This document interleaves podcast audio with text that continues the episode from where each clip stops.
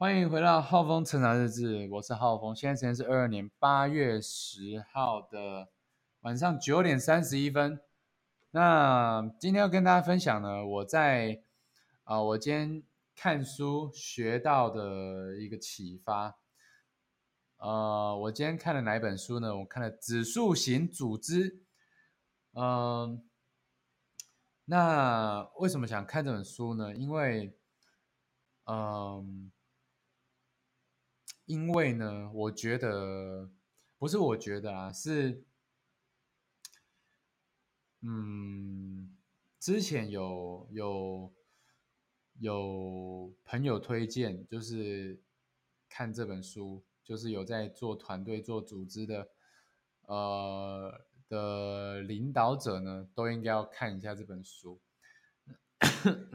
那因为我自己呢，有在做，就是直销嘛，那直销也叫做组织行销嘛，就是要带团队、带组织，所以呢，呃，我自己觉得呢，也有必要的来看一下。那我以前呢，其实就有呃略读过这本书，但是呢，没有很很仔细的看，因为它里面有很多的商业案例，它有讲很多呃，比如说比如说 Nokia 啊，然后什么，然后然后起点大学啊的一些故事啊，嗯，然后还有一些呃，反正就是一些企业的呃的案例啦，然后都蛮呃都是呃故事呃的一些用用字都比较偏商业，我就比较没有那么 有耐心吧的深入看。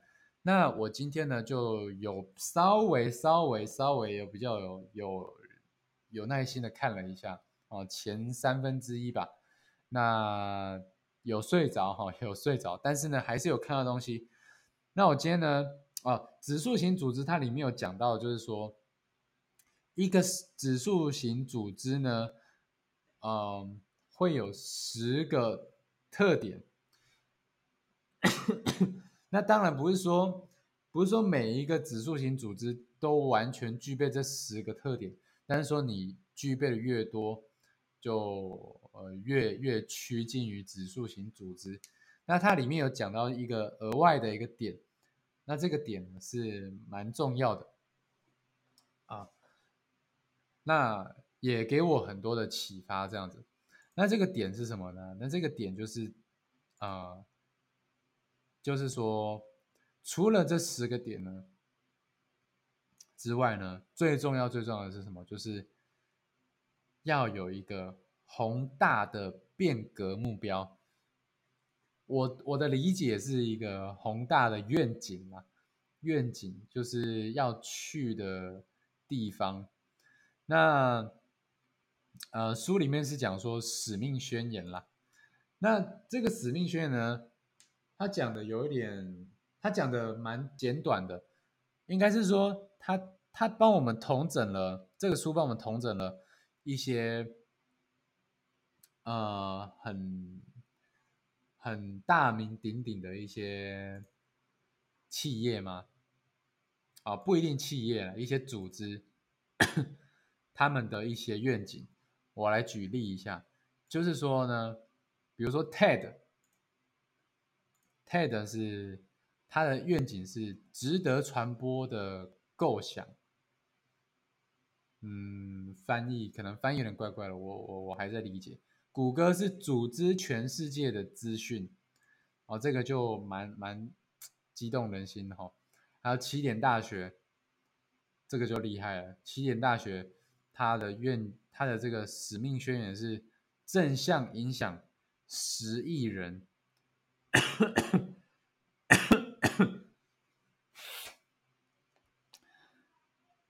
听起来就是很很有嗯，很怎么讲，很雄心壮志的感觉。那嗯，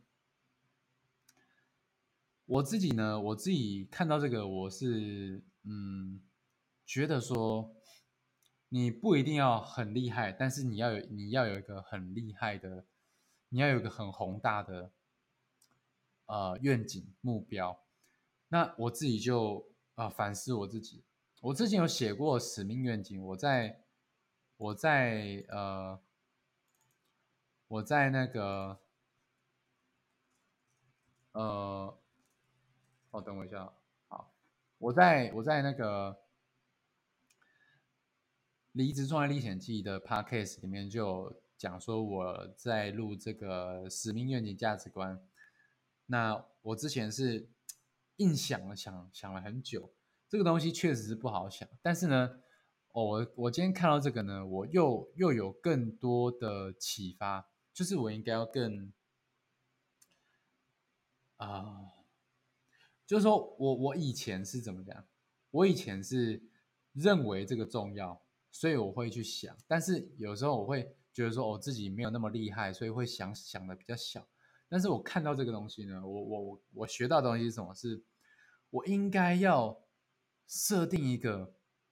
也不是说设定，就是我要去想一个，也是不是说想，就是我要去啊，去去找寻吗？还是说创造一个我自己很有感，然后很伟很伟大吗？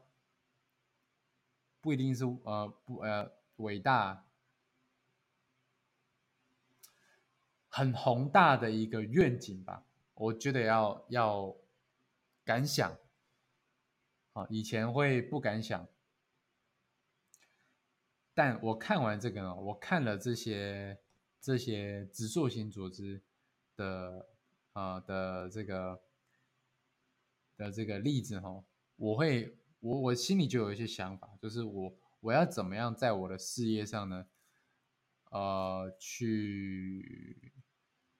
设定我的愿景，书里面有讲到，就是 为什么设定愿景是很重要的呢？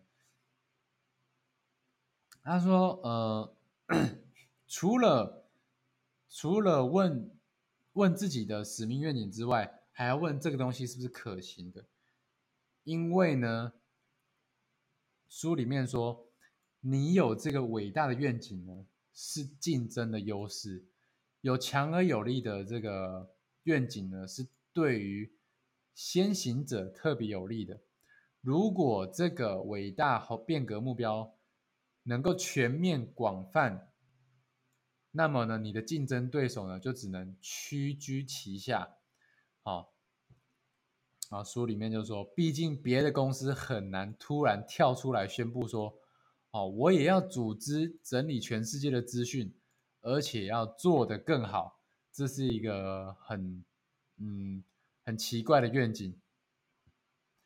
就是说，你今天已经想到一个愿景了，别人就不能跟你讲一样的愿景了，因为因为因为那就是一个呃追随者，就不是一个呃领先者，所以呢，它是一个优势。那啊书里面还讲到说。我们可以预期，在不久的将来，势必会有一场针对真正宏大变革目标的地盘之争，就是大家争这个愿景嘛，大家在争设定这个愿景嘛。那我觉得哈，呃，呃，我觉得现在大家呢，可能还没有什么意识到。在于设定愿景这一方面的重要性。其实我觉得，不论你是不是一个组织，是不是一个企业，我觉得设定愿景呢，都对自己是蛮重要的。而且，嗯，要想的够大、够、够、够夸张，就像呃。有一本书叫十倍胜哦，Ten X Rule，你要怎么样让你的营业额变成十倍啊，甚至是一百倍？你不可能用线性，你当你有一个宏大的目标的时候，你就不太可能用线性思维去理解这个目标。对我知道这个不容易啦，就是因为你你你平常我们平常的这个思考习惯就是线性的。这本书里面有讲到说，其实现在的百分之九十九呢，啊，我忘记他有没有说百分之九十九，但是他说，其实现在呢，大部分的，大部分的企业，大部分的组织，啊，大部分的人都还是用这种线性的思维在呃思考自己的企业、自己的组织，但是其实呢，呃，这样的思维呢，在呃现代呢，已经越来越。呃，越来越容易被淘汰了。像它里面有讲到这个 Uber 的，呃，它里面有讲到一个例子啊，他说郭台铭跟 Uber 在这个，呃，我找一下，他说，呃，我忘记他说什么了，嗯。反正他就是说，这两个企业在全市全球排名呢是还还蛮前面的，很前面的。他说郭台铭呢，但是我忘记是什么什么样的排名了啦。反正呢，郭台铭是排郭台铭的公司是排三十四名，然后 Uber 是排名三十五名。但是呢，郭台铭的企业已经成立了，呃。我忘记是多少年了，从一九一九多多少年就开始了，然后 Uber 是近十十年来才成立的公司嘛，而且怎么样呢？而且郭台铭的公司它是好几百万员工，但是 Uber 只有几千人员工，就可以很明显的看得出来，这个呃组织的这个呃。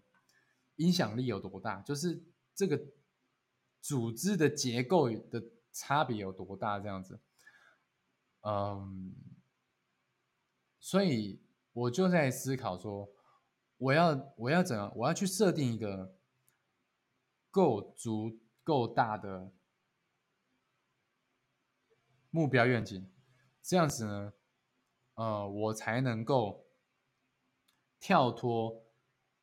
线性思维去思考，虽然说哦，我已经我已经呃啊，不能这样讲，就是虽然说我有有知道这个概念，就是怎么样去呃能够有指数型的成长，但是呢，我觉得人哈还是受环境影响，可能还是常常会有一些线性的思维。